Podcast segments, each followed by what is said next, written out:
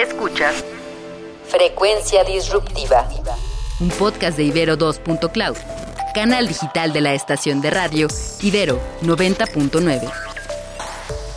El cine es sin duda una de las artes que explotó la admiración visual de la población en la época de 1800, comenzando con el cine mudo que coincidió con la Primera Guerra Mundial y otros inventos importantes de aquella época, pero es sin duda el cinefotógrafo o cinematógrafo creado por los hermanos Lumière, el invento que revolucionó la forma de documentar el trabajo de los obreros de las fábricas, en primera instancia, pero que posteriormente se convertirían en filmes de pocos minutos y metrajes. Trataban temas más o menos simples y tanto por por decorados como por vestuario eran de producción relativamente barata. Además, las funciones se acompañaban con un piano y un relator para el cine mudo, pero en este tiempo surgieron la casi totalidad de los géneros cinematográficos, como ciencia ficción, históricas o de época. El género ausente fue por supuesto la comedia musical, que debería esperar hasta la aparición del cine sonoro. También en la época se produjeron los primeros juicios en torno a los derechos de autor de las adaptaciones de novelas y obras teatrales al cine, lo que llevaría con el tiempo a la creación de las franquicias cinematográficas basadas en personajes o sagas. El 28 de diciembre de 1895 se realiza la primera proyección cinematográfica abierta al público. Los hermanos Lumière negocian con varios propietarios para encontrar una sala de proyección. Tras varios rechazos, escogen el Salón Indio del Gran Café del Boulevard, que está ubicado en París, un pequeño café de pocos metros cuadrados. Seleccionan este café ya que, según ellos,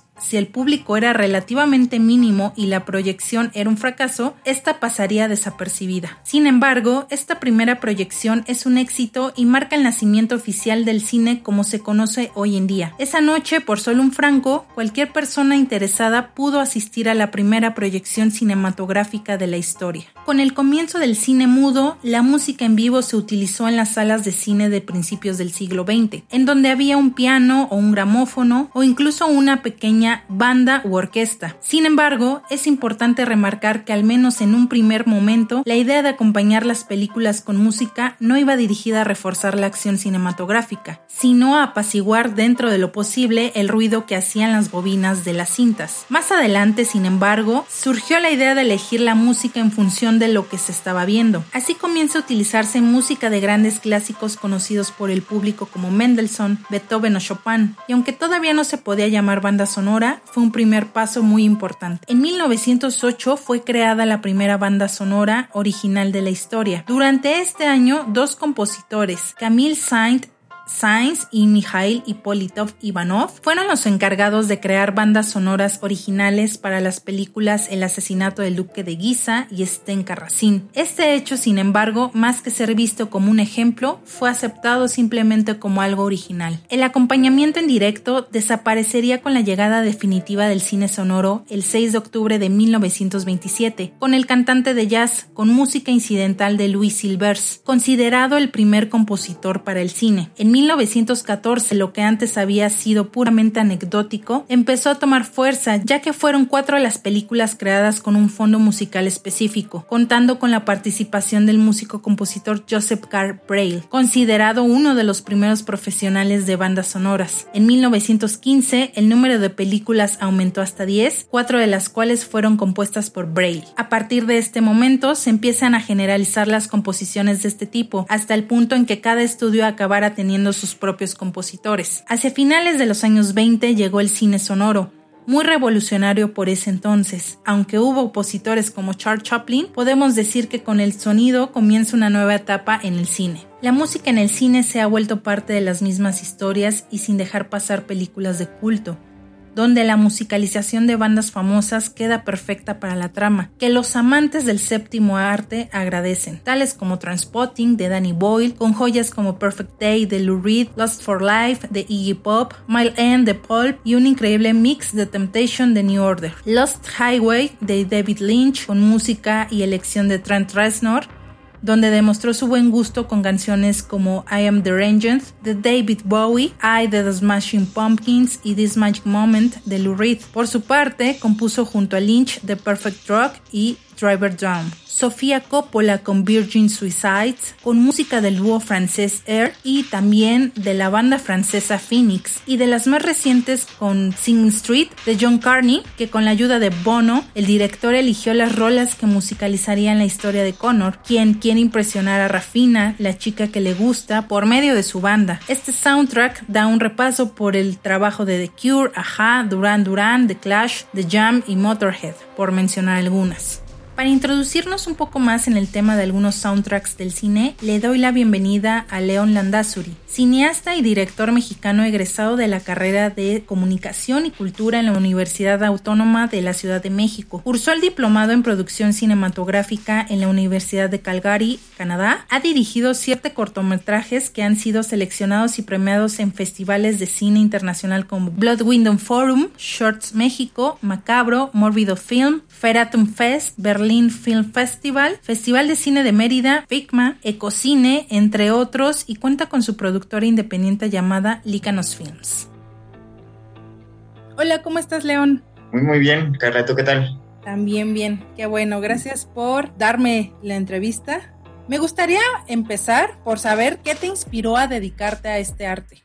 En general, yo siempre vi mucho cine desde chico con mi madre, siempre nos llevaba al cine, pero realmente mis ganas entraron yo hacía, yo dibujaba, me gusta mucho dibujar. Entonces hacía como mis propios cómics y de repente me di cuenta que más o menos era lo mismo, porque al final de cuentas pues, son historias este, narradas a través de imágenes. Entonces ahí empezó a nacer como mi curiosidad y cómo se hacían las películas, hasta que me metí de, lleno, a ver, ahí me quedé. Y recuerdo que hablábamos, que coincidimos con nuestro personaje favorito de, de cómic, que sería Batman. Sí, sí, Batman es un gran personaje. Sí, es un gran personaje, es un gran cómic. Y no solamente Batman, también el Guasón, o sea, todos los personajes tienen un lado entre el bien y el mal, o sea, esa dualidad que hay entre todos. Sí, lo que tienen es que son personajes como más oscuros, ¿no? A comparación de otros. Sin City, por ejemplo, Punisher son cómics así como más, un poco más de adultos. Más oscuros, no tanto adultos, más oscuros que a veces pareciera, ¿no? Por ejemplo, en Batman, que son víctimas de las circunstancias, ¿no? Por eso tienen esa dualidad entre el bien y el mal. O sea, está muy interesante. He ido a pláticas donde analizan los personajes. Entonces, pues sí, o sea, sí. ¿Ah, ¿Sí? ¿De Batman? Sí, de Batman, del Guasón, de todos los personajes. Es un universo muy, muy, muy rico el de Batman. Sí, Estaría bien hacer un día un corto, ¿no? sí, me gusta mucho Batman. Ahora, ¿qué tan difícil ha sido colocarte en este medio? Digo, porque se sabe que en México es un poco complicado dedicarse al cine. Pues sí, la verdad es que es difícil. Yo tampoco es que uno esté así como colocado.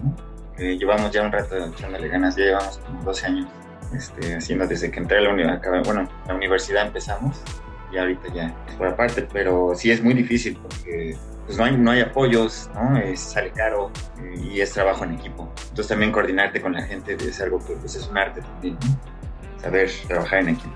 Pero también es lo bonito porque pues juntas muchos talentos para un solo proyecto y al final de cuentas el que manda es el proyecto, ¿no? No, no es tanto el director, sino que te enamores del proyecto, de todas las áreas. Pero realmente yo creo que pues, es aferrarte a lo que quieres.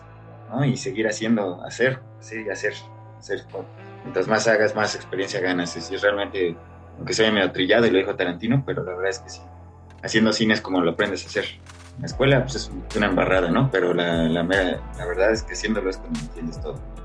Y ahora, adentrándonos en el tema de la música, eh, te comentaba que hay muchos soundtracks de películas icónicas. Los míos, pues bueno, te puedo decir que son muchos, ¿no? Pero algunos ejemplos que te puedo dar son eh, de Transpotting, de Pulp Fiction, de Climax, de Better Call Saul, ¿no? Donde extrajeron esta pieza musical del pianista mexicano de los años 50, Juan García Esquivel, Boulevard of Broken Dreams, para el episodio Mijo. Entonces, mi pregunta es, ¿tienes un soundtrack que ha marcado tu vida? Sí, definitivamente, yo creo que ese hay uno es La Naranja Mecánica. es, bueno, es la música, en su mayoría es música de, Beethoven, pero arreglada por Eddie Carlos. Eh, yo me acuerdo mucho que cuando, bueno, la vi por primera vez, la pusieron cuando era niño, y me impactó mucho. Y ahí, la verdad es que a mí también Beethoven me, relaja mucho.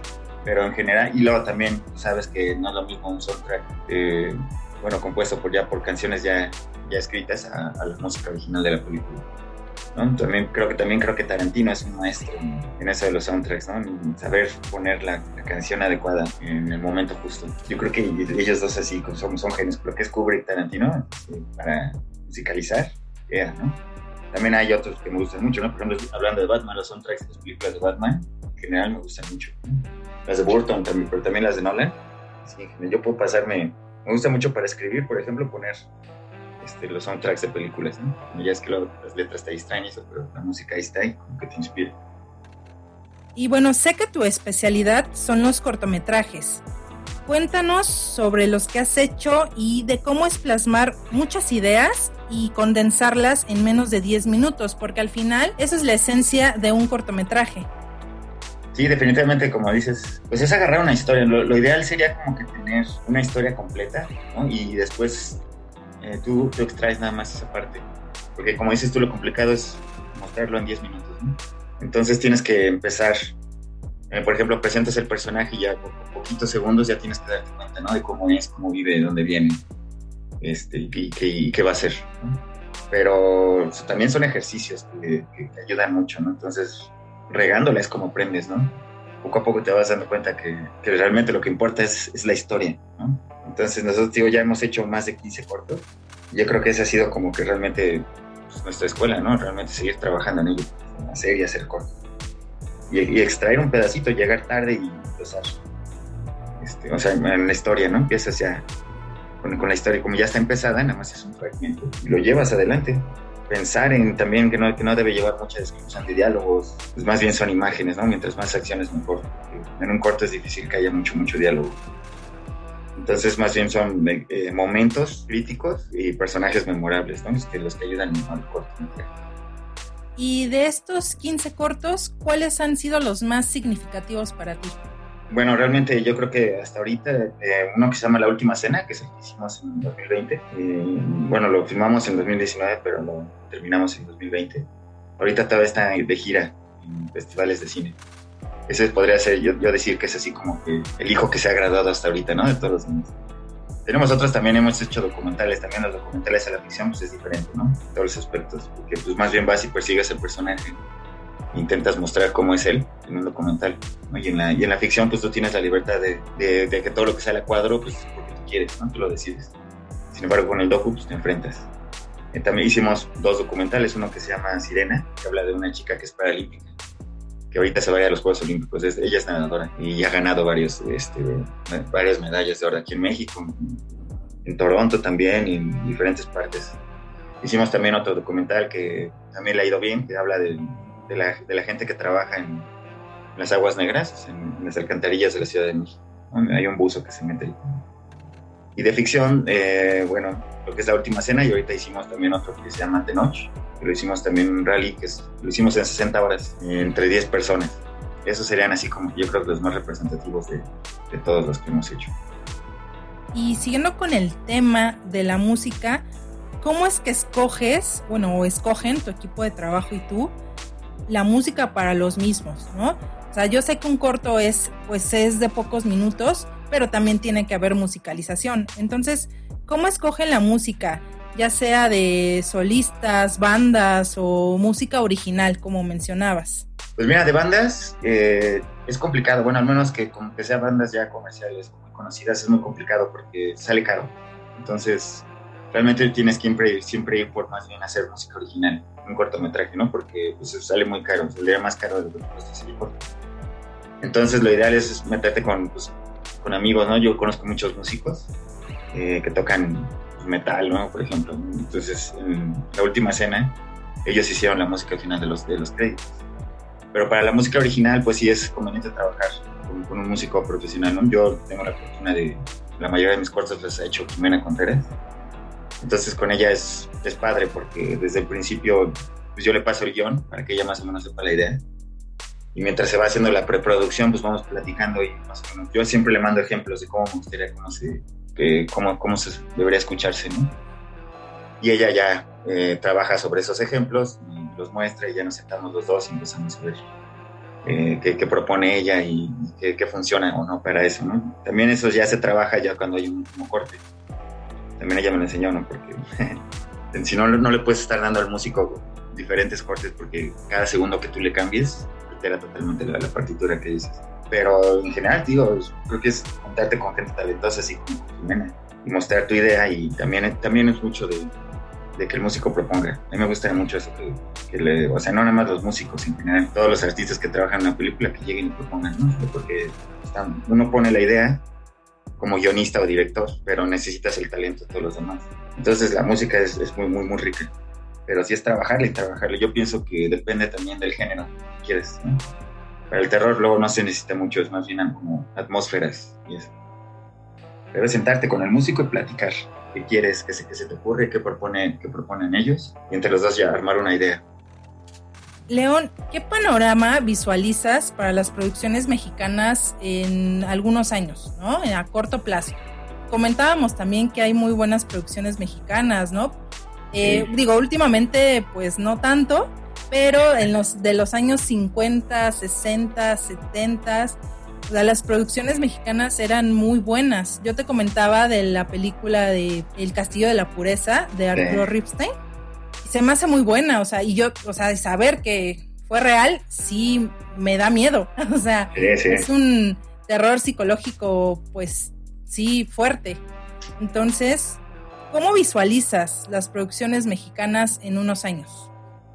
Yo creo que hay un gran futuro, Carla. Creo que hay mucha, mucho talento en México, ¿no? A lo mejor se me ha trillado, pero es una realidad. Por ejemplo, esa, esa película que hablas, pues es, un- es una joya. Yo también soy fan. Qué chido que te, que te guste. Y llegar a ese tipo de cine, pues como dices tú, de repente se ha perdido, ¿no? A partir de las ficheras, entonces el cine empezó, empezó a decaer. En los 90 hubo, o sea, se, pues se volvió a levantar, ¿no? A partir de Amores Perros. Para mí es una de mis películas favoritas. Mucha gente no le gusta y pueden decir que es comercial y todo, pero la verdad es una obra de arte, ¿no?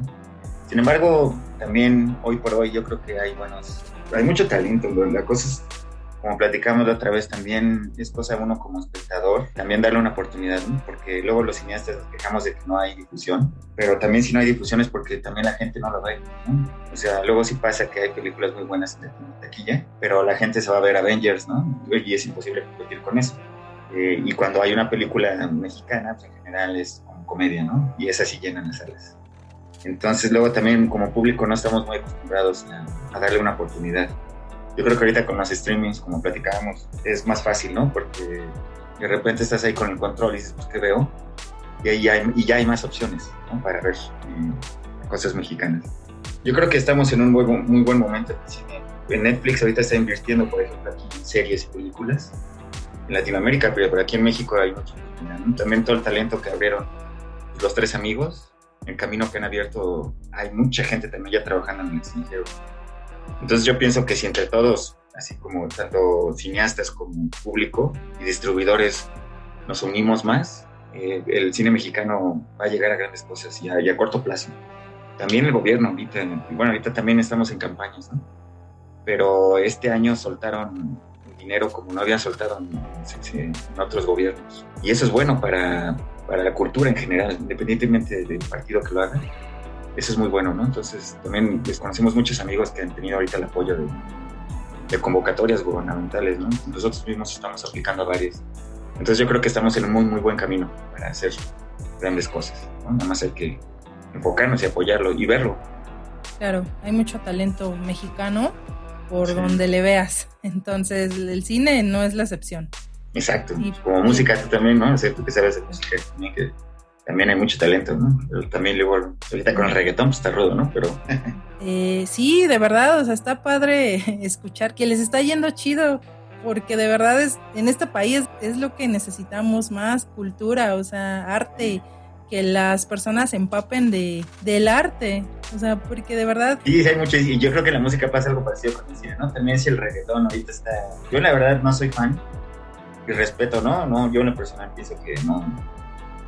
Cada quien puede escuchar lo que quiera, ¿no? Pero. Claro. Pero a final de cuentas, también yo creo que si es tan popular, también es porque pues, se consume, ¿no? Lo mismo. Es igual que las películas comedia mexicana. Hay que abrirse a otras cosas también, ¿no? ¿Cuáles son tus proyectos en puerta? Eh, en un futuro, ¿qué viene para ti? Mm, ahorita estoy en el desarrollo, bueno, estamos, somos un equipo, ¿no? claro, eh, la ópera prima. Está basada en el cortometraje que te platicaba de la última cena, pero esta sí ya es el largo. Entonces la historia es fácil como una aquelarre de, de brujas, disfrazado de monjas, que se alimenta de niños para sobrevivir. De eso trata la película. Entonces ahorita estamos dándole a todas las convocatorias que podemos, eh, consiguiendo financiamiento, eh, haciendo scouting, vamos a empezar con, un casting también para conseguir los actores y esperamos ya grabarlo eh, el año que entra. Todavía no sabemos bien, yo espero que por ahí de mediados del, del año que entra ya estemos grabando. Entonces nuestras, eh, nuestras energías están dedicadas a eso, ¿no? en hacer, levantar nuestra primera película. Porque como te contaba, ya tenemos muchos cortos, entonces ya, ya es hora de irnos por la película es lo mismo, pero el triple claro de, de caro, el triple de esfuerzo, ¿no? Pero igual, si te gusta, échale. Entonces ahorita la película es lo que estamos, lo que estamos trabajando. Lo estás haciendo con tu productora, ¿no? Sí, sí, tenemos una pequeña productora que se llama Elcano Films. Mayra Neumann es así como la productora general. Ella también dirige cine eso. Y bueno, también con Isaac Basulto. También eh, somos así, bueno, somos un gran equipo, ¿no? También el Eduardo Navarrete, Navarrete también está con nosotros, estamos consiguiendo, a, a, armando más aliados para levantar la película. Pero sí, igual, es como puedas, ¿no? Y ojalá que se dé con alguno de las convocatorias que hay del gobierno, porque pues no hay de otra forma de hacer cine en México. Y ya para terminar, compártenos tus redes sociales para seguirte, para seguir tu trabajo. Eh, bueno, eh, para lo, nuestro trabajo está Licanos Films, arroba Licanos Films. Tenemos igual Instagram, YouTube, Facebook y Twitter. Y las mías, pues como León Landazuri me pueden encontrar en Twitter también y en, y en, Facebook, ahí para que podamos platicar o vean un, un, poco lo que hacemos. Pues muchas gracias por la entrevista. No, gracias a ti, Carla. Frecuencia Disruptiva es un podcast de Ibero2.cloud canal digital de la estación de radio Ibero 90.9. Agradecemos en la producción a Julio César Lanzagorta, Daniel Maldonado y Uriel Rodríguez. En los podcasts de Ibero.2 hay cariño del bueno. Pone en duda todo lo que sabes sobre lo romántico en De Amor, de amor y, otras, y otras ficciones. ficciones. Escucha su segunda temporada en plataformas de audio y en Ibero2.cloud. Ibero.2. Música para pensar.